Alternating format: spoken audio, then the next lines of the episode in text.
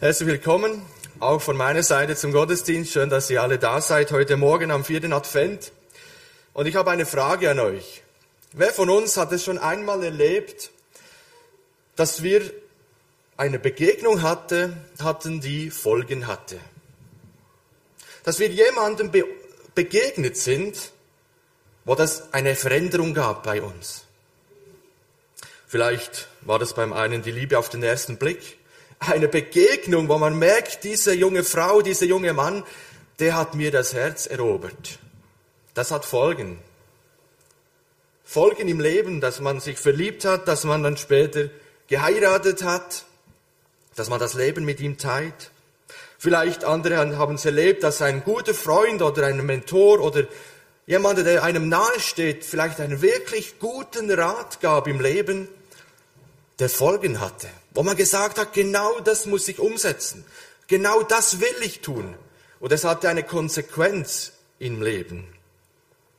Und heute in der Predigt, da geht es um einen Mann, der auch jemandem begegnet ist, einem Kind, und für ihn hat es auch Konsequenzen gehabt. Er reagiert eigenartig, vielleicht auch überrascht, was er dann sagt nach dieser Begegnung. Und wir wollen heute hineintauchen, was der Simeon erlebt hat, wo er im Tempel Gottes, im Haus Gottes diesem Kind begegnet ist und was er gesagt hat und auch was wir heute davon lernen können. Wir schlagen die Bibel auf und lesen den Text aus Lukas 2 ab Vers 25. Lukas Kapitel 2 ab Vers 25.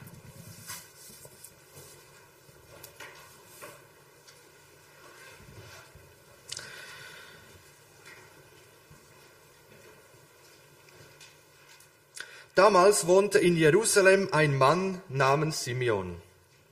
Er lebte nach Gottes Willen, hatte Ehrfurcht vor ihm und wartete voller Sehnsucht auf den Retter Israels. Der Heilige Geist ruhte auf Simeon. Und durch ihn wusste er, dass er nicht sterben würde, bevor den Christus, den Herrn vom, vom Herrn gesandten Retter gesehen hätte. Vom Heiligen Geist geführt war er an diesem Tag in den Tempel gegangen. Als Maria und Josef ihr Kind hereinbrachten, um es, wie es im Gesetz vorgeschrieben, Gott zu weihen, nahm Simeon Jesus in seine Arme und lobte Gott. Herr, du hast dein Wort gehalten, jetzt kann ich, dein Diener, in Frieden sterben. Ich habe es mit eigenen Augen gesehen. Du hast uns Rettung gebracht. Die ganze Welt wird es erfahren. Dein Licht erleuchtet alle Völker und dein Volk Israel bringt es große Freude und Herrlichkeit. Maria und Josef wunderten sich über seine Worte.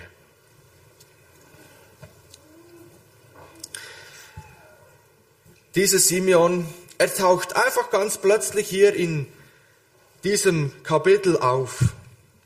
Wer war dieser Mann? Und es heißt, wir haben es vorher gelesen, ein Mann namens Simeon, er wohnt in Jerusalem.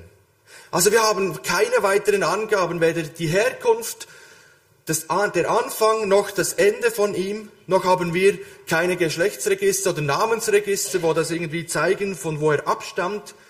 Das zeigt, es ist irgendwie alles nicht wichtig, es geht nicht wirklich um ihn. Er war vermutlich bei den Menschen damals im Volk nicht sehr bekannt. Aber er war eines, er war bekannt bei Gott. Und er hat mit Gott gelebt. Und er kann uns vielleicht an Melchisedek erinnern im Bericht von Mose, wo wir auch weder das Anfang noch das Ende wissen, wo er einfach auch auftaucht als König von Salem, wir aber nicht wissen, was, woher er wirklich kommt. Und auch hier beim Simon wissen wir nichts mehr, aber wir wissen, er war bekannt bei Gott. Und das ist etwas sehr Entscheidendes. Und wir haben hier zwei, drei Hinweise, wie dieser Simeon sein Leben gelebt hat, wie er sein Leben geführt hat. Und hier heißt es, dass er mit nach Gottes Willen gelebt hat und Ehrfurcht vor ihm hatte. Also dieser Simeon ist uns eigentlich ein Vorbild, ein großes Vorbild. Er hat das Gesetz studiert, er richtet sein Leben nach ihm aus und er respektierte die Hoheit von Gott seine Heiligkeit, indem er eben demütig war und Ehrfurcht vor ihm hatte. Durch das Studieren der Schrift, damals der Schriften des Alten Testamentes, da wusste er, dass man nur aufgrund der, der Gesetze nicht vor Gott bestehen kann, dass man die Gesetze gar nicht erfüllen kann. Und er hatte diese Ehrfurcht vor diesem heiligen Gott, dass er merkte, das reicht nicht. Ich kann vor Gott nicht bestehen und deshalb braucht es etwas. Und aus den alten Schriften wusste er, das kann uns nur der verheißene Messias bringen. Diesen Trost, diesen Frieden, nach dem er sich sehnt. Das konnte er nicht aufgrund der Schrift selber erlangen, sondern er merkte, da fehlt uns etwas. Und er wusste auch, der Messias ist verheißen, er wird kommen und er wird diesen Trost und diesen Frieden bringen. Und deshalb wartete er sehnsüchtig auf diesen Retter, auf diesen Messias. Und er hat die Schriften genau studiert und wusste, dass er kommt. Zum Beispiel hat er vielleicht Jesaja 9,5 gelesen, wo es heißt, denn siehe, es ist ein Kind geboren, ein Sohn ist uns gegeben und die Herrschaft ruht auf seiner Schulter. Oder Jeremia 23, Vers 5. Siehe, es kommt die Zeit, spricht der Herr, dass ich dem David einen rechten Spross erwecken will, gerechten Spross erwecken will, der soll König sein, der wohl regieren und Recht und Gerechtigkeit im Lande üben wird. Also er hat dieses Wissen, dass dieser Messias kommt aus den alten Schriften, die er studiert hat. Und hier sehen wir, wie das Beschäftigen mit Gottes Wort ganz unterschiedlich gemacht werden kann. Und es unterscheidet sich hier gravierend das Beschäftigen mit Gottes Wort vom Simeon wie das von den Schriftgelehrten. Die Schriftgelehrten haben auch in der Schrift geforscht. Sie haben sogar über das Gesetz Tag und Nacht darüber nachgedacht, weil es ja das Psalm 1 sagt. Aber an den Messias, als er dann kam, glaubten sie doch nicht. Eigentlich tragisch. Obwohl sie so viele Hinweise im Alten Testament auf den Messias haben, haben sie nicht daran geglaubt. Die Weisen aus dem Morgenland, wo die gekommen sind, wo die nach Jerusalem gekommen sind, haben sie gedacht, da ist eine, eine große Freude, da wird ein Fest gefeiert über diesem neugeborenen König der Juden. Aber da war nichts los. Im Gegenteil, der Herodes, der König damals, der erschrak. Ja was? Der Kö ein König soll geboren werden, das bin doch ich. Und was hat er gemacht? Er hat alle Weisen zusammengeholt und dann mussten sie herausfinden, ja, wo ist dann dieser jetzt geboren? Und aufgrund der Schriften des Alten Testamentes konnten sie aus Micha 1, 5, 1 zitieren, dass er aus, in Bethlehem geboren wird. Tragisch. Die Schriftgelehrten, sie kennen die Schrift. Sie können eigentlich alle Details sagen zum Messias, dass er kommen wird, wo er geboren wird. Aber das Tragischste ist, es berührt ihr Herz nicht.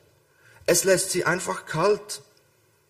Keiner von ihnen suchte dann anschließend den neugeborenen König auf, um ihn anzubeten, sondern die Weisen aus dem Morgenland haben es getan. Heiden. Heiden haben eigentlich dann den Juden vorgemacht, was sie jetzt eigentlich tun sollten. Diese Weisen sind gegangen und sind vor Jesus niedergekniet, vor diesem König, der da geboren ist. Die Gesetzeslehrer, die lasen die Schrift nur um der äußeren Erkenntnis willen, um den Verstand, um ihr Wissen zu bereichen, um eine Ansammlung an Wissen zu haben in ihrem Kopf, aber es hat das Herz nicht berührt. Das Herz, das blieb leer. Ganz anders das Forschen in der Schrift vom Simeon. Simeon las mit einem geistlichen Hunger, mit einem geistlichen Durst das Wort Gottes. Und er hat daraus gemerkt, ich, ich bin vor Gott nicht genug. Es braucht einen Mittler, es braucht jemand, es braucht den Messias, es braucht den Retter. Und er wusste, er wird kommen, aber er wusste nicht wann. Und daraus können wir schließen, dass eine Erkenntnis aus der Bibel erst dann wirklich einen Wert hat, wenn sie aus einem suchenden und tief aufrichtigen Herzen kommt. Wenn ich morgens nur die Bibel aufschlage und sage, ja, ich will ein bisschen mehr wissen über Gott und dann hat es keine Konsequenz im Leben. Aber wenn ich sage, ich habe einen Hunger, ich habe einen Durst danach, dann hat es Konsequenzen. Und beim Simon hat es diese eine Konsequenz gehabt, dass er sich sehnsüchtig darauf gewartet hat, bis dieser Messias kommt. Wie muss ihn das ermutigt haben, dass er diese Gewissheit vom Heiligen Geist einbekommen hat. Der Heilige Geist ruhte auf ihm, sagt die Schrift.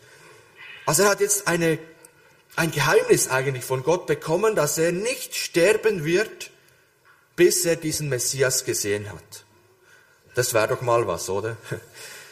Das wäre einerseits tröstend und ermutigend, das weiß ja, es gibt einen Zeitpunkt, der muss eintreffen, davor sterbe ich nicht. Das kann einen beruhigen, aber ähm, andererseits kann es dann sein, wenn es soweit ist, kann es dann jederzeit sein. Aber er hat dieses Wissen gehabt, diese Offenbarung von Gott, dass er nicht stirbt, bevor er diesen Messias kennengelernt hat. Und wahrscheinlich hat ihm diese Gewissheit richtig Mut gegeben. Die ihn ermutigt, jeden Tag zu schauen im Tempel, da wo er unterwegs war, begegne ich vielleicht heute diesem Messias. Und gewiss hat er auf einen Mann gewartet und nicht auf ein Kind. Und so lebte dieser Simeon jeden Tag mit dieser Hoffnung, heute dem Messias zu begegnen. Und vermutlich hat er auch mehrere Stunden am Tag im Tempel verbracht, um ihn anzubeten, um Gott Lob darzubringen und eben auch um Ausschau zu halten nach diesem Messias. Und dann haben wir im Vers 27 gelesen, dass er dieses Mal nicht nach seiner Gewohnheit in den Tempel ging, sondern aufgrund des Heiligen Geistes. Der Heilige Geist hat ihm wie einen Stups gegeben und gesagt, Simon, jetzt musst du in den Tempel gehen. Vermutlich hat er seine Zeiten gehabt, wo er immer wieder ging. Und das war eben eine andere Zeit. Und deshalb hat ihm der Heilige Geist diesen Impuls gegeben und gesagt, jetzt musst du in den Tempel gehen.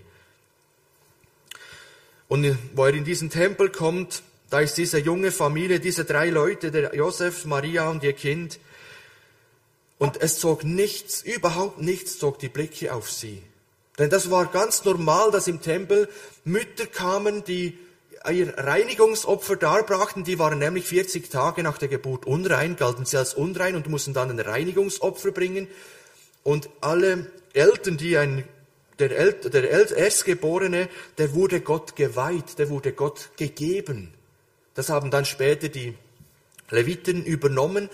Und deshalb haben sie ihn geweiht und dann konnten sie ihn für fünf Schäkel wieder loskaufen, dass sie ihn quasi nicht am Tempel lassen mussten, als zu Gott zur Verfügung stellen, wie der Samuel, sondern er konnten ihn wieder mitnehmen. Und das wird gleich in den Versen vorab berichtet. Und so kommen die drei mit ihrem Kind, aber nichts zieht die Blicke auf sie. Die bekommen keine besondere Aufmerksamkeit, weil da noch viele andere Familien gibt, die dasselbe tun. Aber hier ist eben ein Mann, der Simeon, genau zu dem Tag, genau zu dieser Zeit vom Heiligen Geist in den Tempel geführt worden und er konnte wahrnehmen, was der Menge verborgen war. Er sah tiefer und vom Heiligen Geist geleitet läuft er jetzt auf dieses Kind zu und er nimmt es ihm die Arme und da wird es ihm offenbar. Genau in diesem Moment merkt er, dieses Kind, das ist der Retter der Welt. Das ist der Messias. Ein Kind? Ja, ich glaube, das hätte der Simeon nicht erwartet. Aber der Heilige Geist hat es ihm auf eine übernatürliche Art und Weise eingegeben. Was muss das für ein Anblick gewesen sein, wo der Simeon diesen, dieses kleine Kind auf den Armen trägt, sich über ihn beugt und ihm bewusst wird, das ist der versprochene Messias. Ich glaube, tiefe Freude und diesen Frieden, wonach er sich gesehnt hat, strömten in sein Herz. Er hat erreicht, was er sich ersehnt hat und erhofft hat. Er trägt und sieht diesen versprochenen Retter. Er trägt ihn in seinen Armen. Und mir ist es so bewusst geworden, dass wir heute eigentlich genau solche Simeons brauchen. Solche Simeons, die, die in dieser Welt vielleicht nicht bekannt sind, die kein großes Ansehen haben, die nicht, an die nicht hochgeschaut wird in dieser Welt, die aber bekannt sind bei Gott, weil sie das tun, was der Simeon tat, weil sie ihr Leben nach dem Willen Gottes ausgerichtet haben. Weil sie eine Sehnsucht haben, dass der Messias kommt. Wir warten nicht mehr auf den Messias, der ist gekommen. Und er ist wieder aufgefahren in den Himmel. Und als er da in die Wolken aufgenommen wurde, war die Engelschar da und hat gesagt, was schaut ihr nach oben? Genau so wie er weggegangen ist, wird er wiederkommen. Das heißt, wir warten heute wieder auf den Messias, bis er wiederkommt und alle Menschen, die ihr Vertrauen auf ihn setzen, wie, wie zu sich holt. Und deshalb darf Simon uns heute ein großes Vorbild sein, dass auch wir diese tiefe Sehnsucht in uns haben, dass der Messias doch heute wiederkommt. Heute am vierten Advent. Ich glaube, wenn wir diese Sehnsucht haben, dass der Messias wiederkommt, dann leben wir in der richtigen Haltung und Einstellung. Dann wird uns auf dieser Welt nichts zu wichtig, sondern dann haben wir den Herrn vor Augen. Diese Begegnung vom Simeon, die hatte die Konsequenz, dass er sehnsüchtig auf diesen Retter gewartet hat. Und nachdem Simeon das erlebt hat, sagt er im Vers 29 dann, Herr, du hast dein Wort gehalten. Nun kann ich, dein Diener, in Frieden sterben. So wie Gott dieses Versprechen eingehalten hat, wo er schon weit im Voraus durch den Jesaja, durch den Jeremia vorausgesagt hat, dass der Messias kommen wird. Nicht nur dieses Versprechen hat er gehalten, sondern auch das, dass der Simon nicht sterben wird, bevor er den Retter sieht. Und wisst ihr, das ist eine Ermutigung auch für mich. Der Herr erhält hält heute noch sein Wort. Er steht heute noch zu 100 Prozent zu seinem Wort. Das, was er sagt, das hält er. Auf ihn ist Verlass. Wir können ihm ganz vertrauen. Wenn er zum Beispiel sagt, in der Welt, da habt ihr Angst. Aber seid getröstet, seid zuversichtlich. Warum? Denn ich habe die Welt überwunden. Dann ist das so. Dann steht Gott zu seinem Wort. Und es ist heute eine Tatsache, dass, dass wir in der Welt Angst haben. Aber auch das andere, dass dass er diese Welt überwunden hat. Das heißt, dass er die Macht, die Kontrolle über dieser Erde hat. Natürlich, wir leben in dieser Welt und manches macht uns noch Angst und Bange. Aber jeder, der an Jesus glaubt, der darf wissen, dass er die Kontrolle, dass er die Letz-, das letzte Wort über dieser Erde sprechen wird. Und weil Jesus weiß, dass es uns auf dieser Erde so geht, dass wir noch in Angst und Bange sind, obwohl er die Welt schon überwunden hat, hat er auch gesagt, siehe, ich bin bei euch alle Tage bis zum Ende dieser Welt. Und auch sein Wort gilt. Auch diese Zusage gilt, dass er bei uns ist. Und genau diese Ermutigung, die möchte ich uns allen zurufen. Ich möchte sie allen zurufen, die gerade von Angst und Sorgen niedergedrückt werden. Ob es die gegenwärtige Situation ist, ob es persönliche Dinge sind, in der Familie, in der Verwandtschaft, wo auch immer. Da, wo wir in Angst leben, wo es uns bange ist, da sagt Jesus siehe, ich bin bei dir. Ich komme mit dir und Psalm 23 sagt das Gleiche. Gerade im finstern Tal, da wo uns Angst und Bang ist, da bin ich bei dir. Sein Stecken und Stab, die dürfen uns trösten, weil er bei uns ist, weil es ein Gott ist, der mitgeht, der mitkommt. Mit seinen leiblichen Augen hatte Simeon einfach nur ein Kind vor sich gesehen, ein Baby. Aber mit seinen Glaubensaugen hat er in diesem Kind den Retter gesehen. Und vielleicht ist es auch in unserem Leben so, dass wir mit unseren leiblichen Augen den Lauf dieser Welt, den Lauf dieser Geschichte sehen und denken, Mensch, da graut's mir. Aber wir dürfen als Menschen, die mit Jesus unterwegs sind, mit unseren Glaubensaugen das Ende sehen.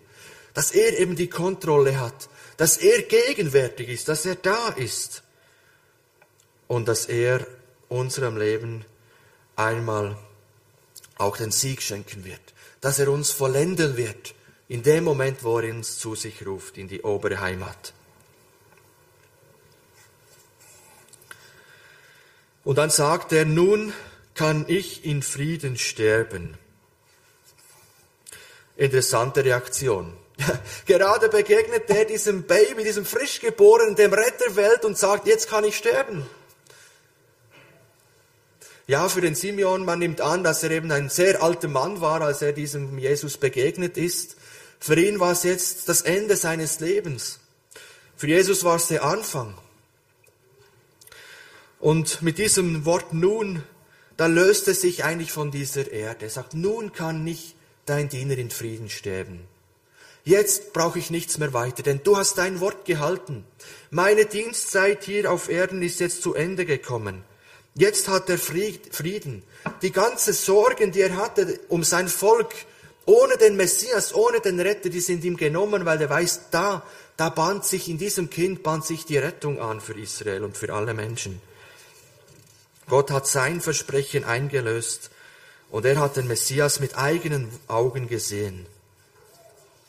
Und er sagt, ich kann in Frieden sterben.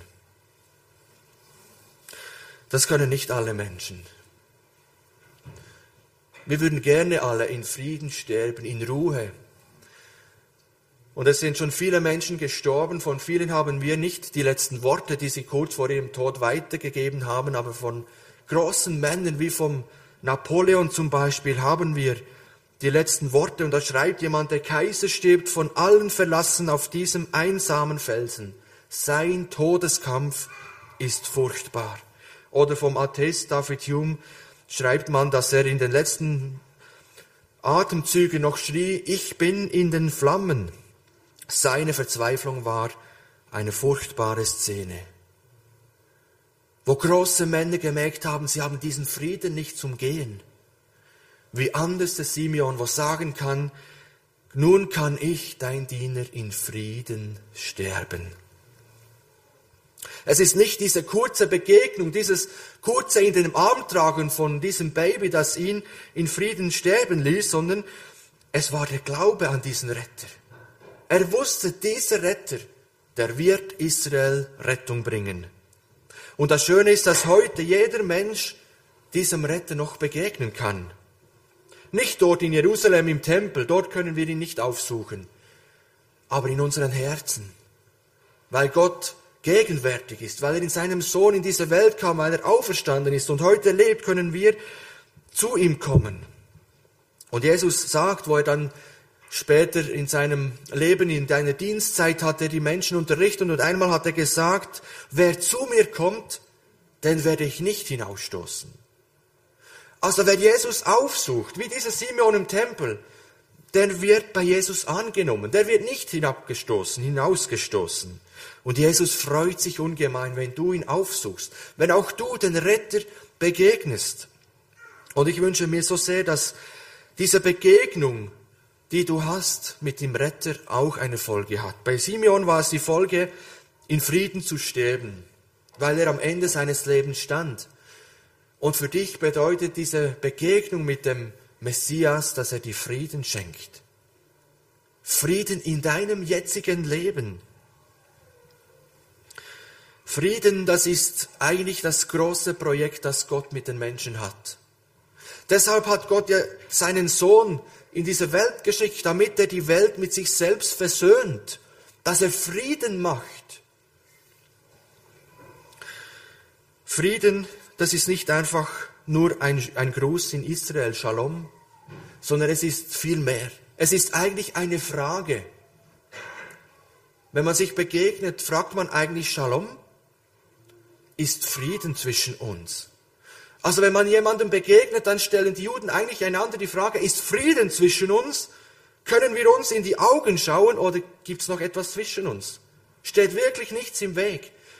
Und genau das ist das Ziel Gottes. Er möchte dir und mir in die Augen schauen und uns fragen, haben wir Frieden miteinander? Und vielleicht die andere Frage, hast du Frieden mit Gott? Kannst du Gott in die Augen schauen und sagen, ja, es ist Frieden. Die Schuld, die ich in meinem Leben hatte, die ist, die ist erledigt, die hat mir Gott vergeben. Und dieser Friede, die möchte Gott in jedem Bereich unseres Lebens schenken. In erster Linie natürlich mit Gott, mit dem allmächtigen Schöpfer, Das ist das Wichtigste, dass wir mit ihm im Frieden sind. Aber er möchte auch, dass wir in Frieden mit uns selber sind. Dass wir in Frieden leben mit, in unseren Beziehungen, in unserer Familie, in unserer Ehe, an unserem Arbeitsplatz. Überall da, wo wir in Beziehungen stehen. Und ich wünsche dir so sehr diese Begegnung und dass diese Begegnung diese Folge hat, dass sie dir Frieden schenken möchte. Im zweiten Teil seines Lobpreises betont Simeon dann diese universelle Rettung für alle Völker. Der Messias wird ein Licht sein für alle Völker.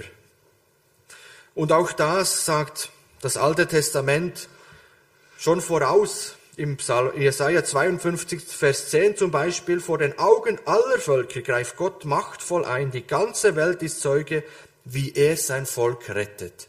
Also es gibt schon Hinweise im Alten Testament, dass dieser versprochene Messias dann nicht nur für die Juden ist, sondern für alle Völker. Und hier preist der Simeon diese anbahnende Rettung. Diese Rettung, die jetzt zu, zu Beginnen geschieht. Aber sie ist noch nicht vollendet. Jesus ist noch als Baby geboren. Aber sie wird vollendet sein am Ostermorgen da wo Jesus dann auferstanden ist. An Karfreitag, da hing er schuldbeladen am Kreuz, unter sich eine spottende Volksmenge, über ihm ein verschlossener Himmel, verlassen von Gott und Menschen und auch so, sogar die Sonne verlor ihren Schein, wo der Schöpfer am Himmel, am Kreuz hängt. Und als er dort am Kreuz unter furchtbaren Schmerzen leidet und stirbt. Und dann am Ostermorgen ist der letzte Gegner auch besiegt, der Tod. Er hat den Tod überwunden. Gott Vater hat ihn auferweckt zu einem neuen ewigen Leben. Und diese Rettung aus Schuld und Sünde, die gilt eben nicht nur dem Volk Israel, sondern uns allen. Jedem Menschen. Und das war damals für die Menschen, die das hörten, ein Ärgernis. Denn damit wurde das Volk Israel ja auf die gleiche Stufe gestellt wie die anderen Völker.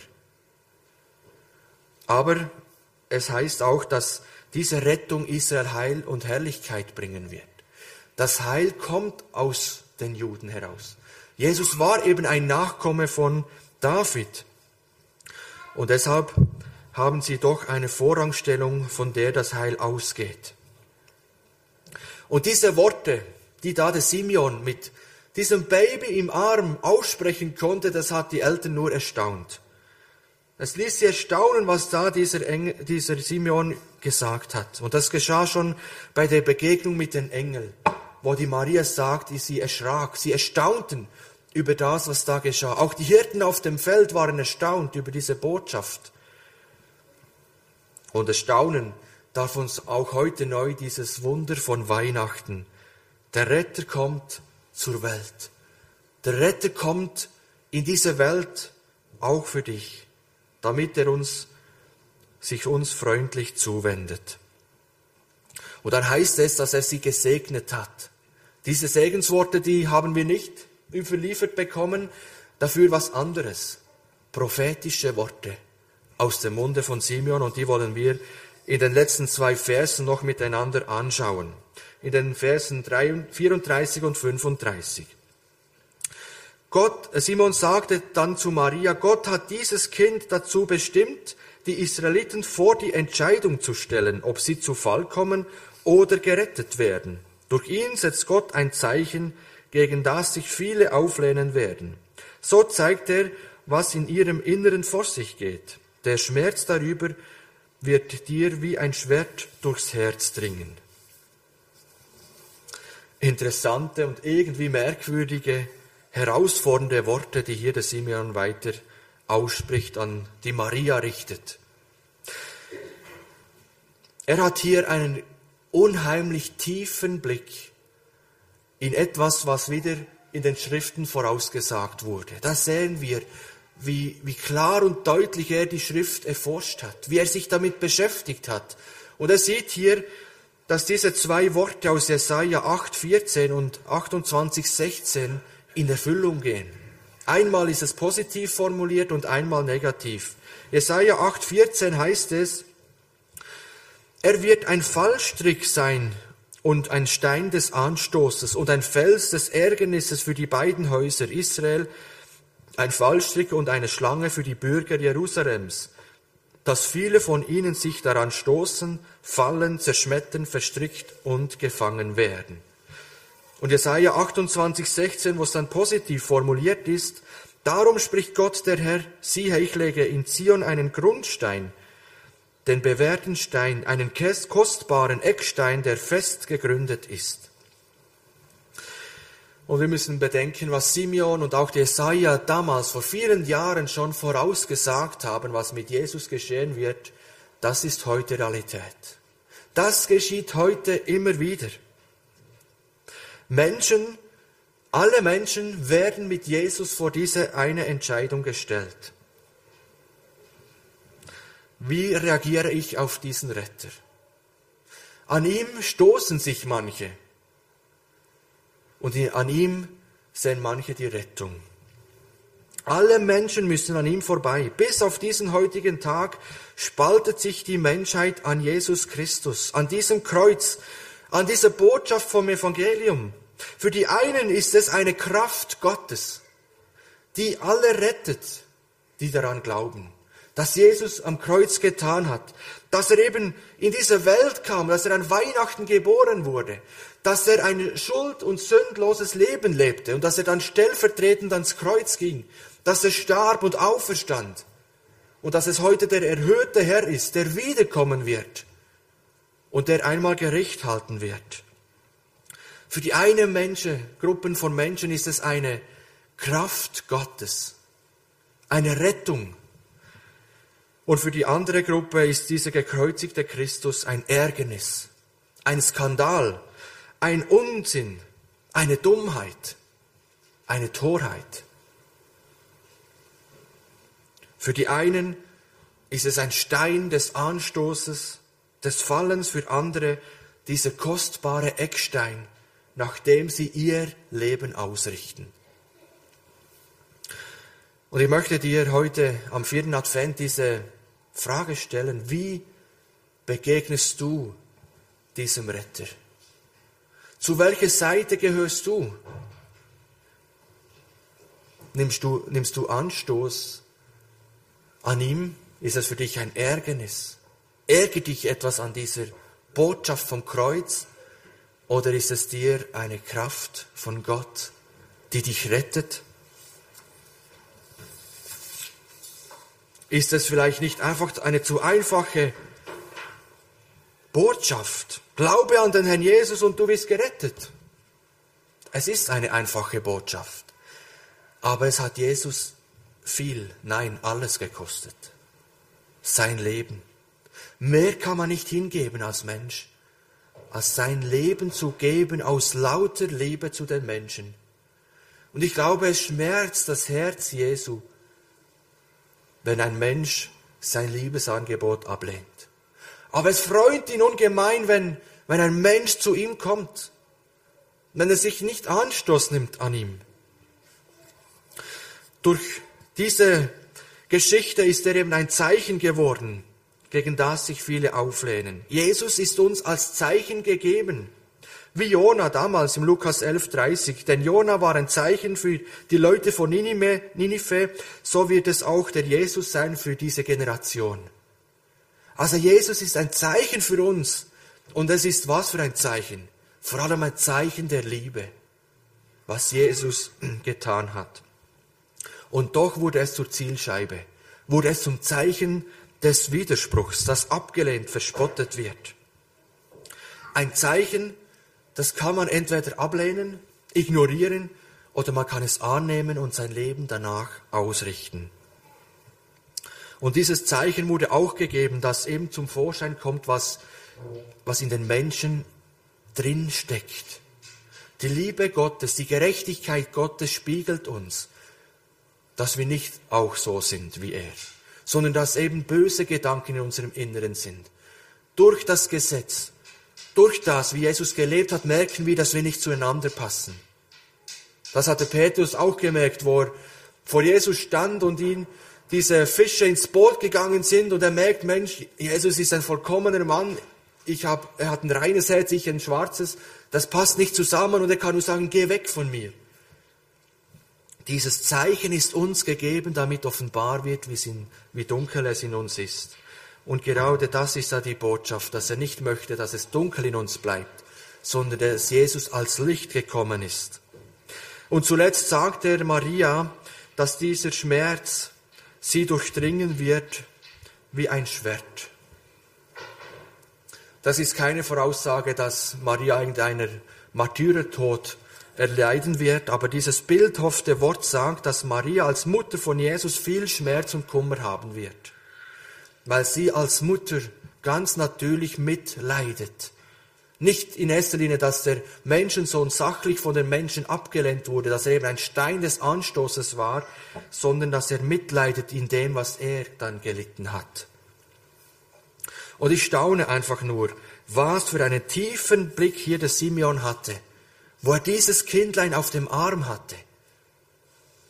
Und da merken wir, wie wertvoll eine Beschäftigung mit Gottes Wort sein kann, wenn sie eben aus einem hungernden und dürstenden Herzen herauskommt.